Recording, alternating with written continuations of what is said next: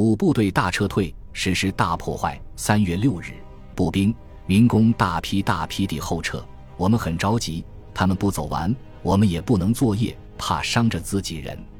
这时，有两个民工，每人背着两个反坦克地雷来到我们面前，看着他们背得那么累，那么辛苦，我就说：“老乡，把地雷给我吧，我当炸药把它炸掉。”他们高兴地连忙感谢，并把地雷放在炸药堆里。他们告诉我。这两个地雷从打仗的第一天起就一直背在身上，二十多天一直就这么地背着，背都磨破了。另外两个民工也是每人背着四根爆破筒，一看到他们的同伴放下地雷，以为也可以放下，我连忙阻止：“这个我们不要，我们不会使用。”谁知那两个鬼老乡扔下爆破筒头也不回就跑了。步兵还没撤完，我们没有什么事可做，就跑到那些民房去看看。民房全是原木做的，房顶上盖着稻草，里面非常凌乱，墙上挂满奖状，还有一些抗击美军的宣传画。看着看着，我心里突然冒出一个想法：敌人的军营被我们炸掉了，敌人回来就只能住民房了。我们在国内训练，离开了军营，也不就是住在老百姓的房子吗？不行，这房子不能留给他们，绝对不能留下。战争人都可以杀。烧个房子算他某某的什么？我赶紧跑回公路，问正在撤退的步兵：“你们谁有火柴？”其中一个老兵说：“我有。”你要火柴干什么？我说：“我要烧房子。”他们一听都不相信，你敢烧房子？因为我们都有战场纪律。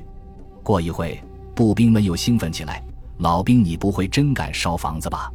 我说：“敢。”步兵们就更兴奋了。好。我们看着你烧，我一把抓过火柴，跑回房子，拉出一把椅子，先用火柴点着一些报纸，然后站上椅子，点着了房顶上的稻草。一会儿，浓烟升起，大火冲天，几十个步兵站在公路上，大声欢呼：“烧烧烧他某某的老兵，烧得好啊！”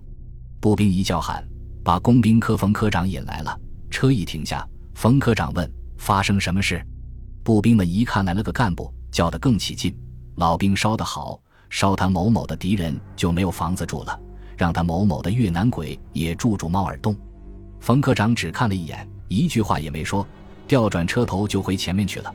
我一看冯科长不吭气，知道没事了，把那几个兵叫上，每人拿一块燃烧着的木板去烧其他的房子。顿时火光冲天，一片火海，在公路上站满了步兵，有的更是兴奋的要工兵作业。那些步兵兴奋地跳着、蹦着往回走，还不断地叫喊：“烧啊，烧啊，烧他某某的！”在燃烧的房子中，突然有一间房子传出两声爆炸声，把我们吓了一跳。原来房子里藏着两颗手榴弹，给烧爆炸了。后来我们是一点着就跑，七十多间房子很快就给我们烧光了。当然，回国以后报告战果，我不敢报烧房子。后撤的步兵少了很多，原来架在山上的那几挺步兵的重机枪也不知什么时候也不见了。这样等下去也不是个办法，也不知要等到什么时候。我们几个组长商量了一下，干！我的小组先炸最远处的一座敌军的医院。进入医院就像回到国内，医院里的设备都写着“中国上海”的字样，设备百分之九十五都是中国支持给越南的。医院是二层的水泥建筑。我们四个人分别把炸药码在支撑墙上，把四根爆破筒捆在竹子上，再压上地雷，并用导爆索把各堆炸药连接起来，装上两个发火装置，以防万一有一个不响。一切都做好后，让他们三个人先跑，叫班由中到公路上警戒：一是发现敌人散兵下山就开枪；二是阻挡步兵接近爆区。如果有步兵经过，向我的方向打一枪，通知我不要点火。我跑出医院，大声叫喊：“注意隐蔽！起爆了！”然后跑回医院，插上拉火索，使劲一拉，二拉，导火索发出滋滋的声响。我赶紧向隐蔽处跑去，身上挂着那么多的袋子，手榴弹和水壶等碰在一起，发出叮叮当当的声响，大口大口地喘着气。一跳下掩体，下意识地把冲锋枪斜举在头上，用枪的约十公分的面积挡一下要害部位。轰的一声巨响。地动山摇，人都弹了起来。一会，大大小小的石头飞落下来，打在四周，叭叭的响。要是被石头打中，非死不可。当硝烟过后，我去检查质量，医院给炸倒了，地雷也炸了，但那四根爆破筒给炸成几节飞了出来，掉在地上，打出几个很大的坑。如果打到我们隐蔽点附近，我们一样会受伤的。剩下的四根爆破筒，我不敢再用了。离公路远一点、比较集中的六栋军营，我们是两栋一组的炸，由我和王和生一起点火，一起逃跑，各自隐蔽。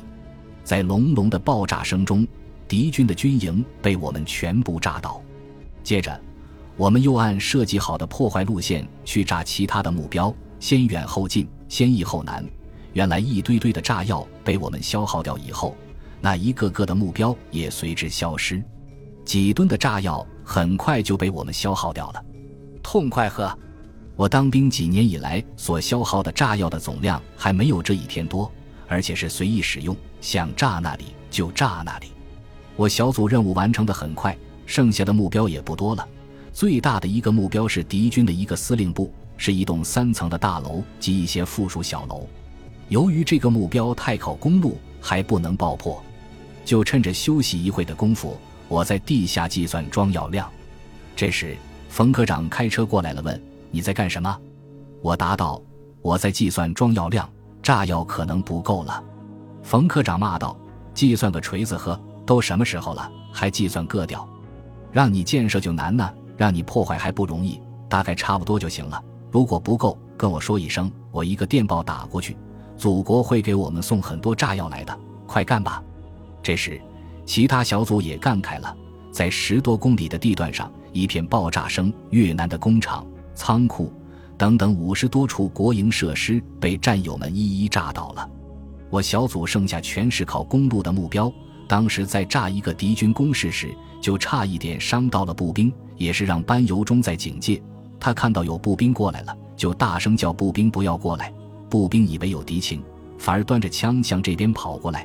应该班由忠向我的方向放枪通知，但他又怕步兵以为他向步兵开枪，把他当成越南特工，所以不敢开枪，只在叫喊。我不知外面发生什么事，把导火索点着后羿出来，看见一些步兵在跑，我也大喊：“赶紧躲起来，要爆炸了！”他们才反应过来，跟着我指的方向跑去，找地方隐蔽。轰的一声巨响。飞起来的石头掉下来，叭叭的响，挺吓人的。清醒过来的步兵没有责怪我们，加快了后撤的步伐。三月七日，步兵还没撤完，在最前面的一排要等步兵全部撤走后才炸断公路，而后面的二排又要等一排过去后才能炸断公路。后面还有两个炸断公路爆破点，也是要等前面的人员后撤以后即可爆破。十四军按规定的时间打下郭参。在回撤以后，我九十六团工兵排就把郭参大桥炸断了，我们造的军桥也让后撤的工兵炸断了，敌人的炮兵只能在桥的那一头向我们这里打炮。我军的炮兵已经撤走，因为步兵还没有全部撤完，在最前面的一排就不能离开。一百多发的炮弹打得他们抬不起头，一连的两个老兵中炮牺牲，四人负伤。前面电台传回请求，需要担架。能否提前齐报？为了稳定军心，冯科长和师的下副参谋长乘车前去一排阵地，与他们一起坚守，并指挥步兵赶紧后撤。就在前面挨敌人的炮弹，稍后的作业部队也不安全。有一首歌到现在我都忌讳唱，那就是南斯拉夫电影《桥》的插曲啊，朋友再见。其实歌词很好，充满了革命的乐观主义精神和开朗轻快的旋律。我排五班的副班长陈国坤，他的小组负责炸电线杆，炸倒一根再炸一根。他是哼着啊，朋友再见啊，朋友再见啊，朋友再见吧，再见吧，再见吧。如果我在战斗中牺牲，轰的一声，他踩到越军的地雷，右腿炸断，右手炸断，右眼炸飞，身负重伤，倒在血泊中，被他小组的战友简单包扎以后，抬上汽车拉回后方。正当我们一面挨着敌人的炮轰。一面又紧张作业的紧急关头，工兵连埋的地雷让越南的牛给绊响了，气得一连的战友们咬牙切齿。他某某的，老子埋的地雷是炸越南鬼的，不是炸越南牛的。爆炸声惊动了冯科长，他赶到现场，了解情况后，当机立断下令打牛。顿时，几十支步枪、冲锋枪、轻机枪一起开火，叭叭叭叭八，狂扫牛群。说到牛，这群牛其实一直就在我们的阵地附近，几十条在一起吃草，悠闲得很。我们也没理他们。没想到，就在我们撤退前埋好地雷以后，这些死牛却跑到公路边上来破坏我们的雷场。越南人可恨，就连越南牛也他某某的可恨，侦探某某的找死也没找对地方。本集播放完毕，感谢您的收听，喜欢请订阅加关注，主页有更多精彩内容。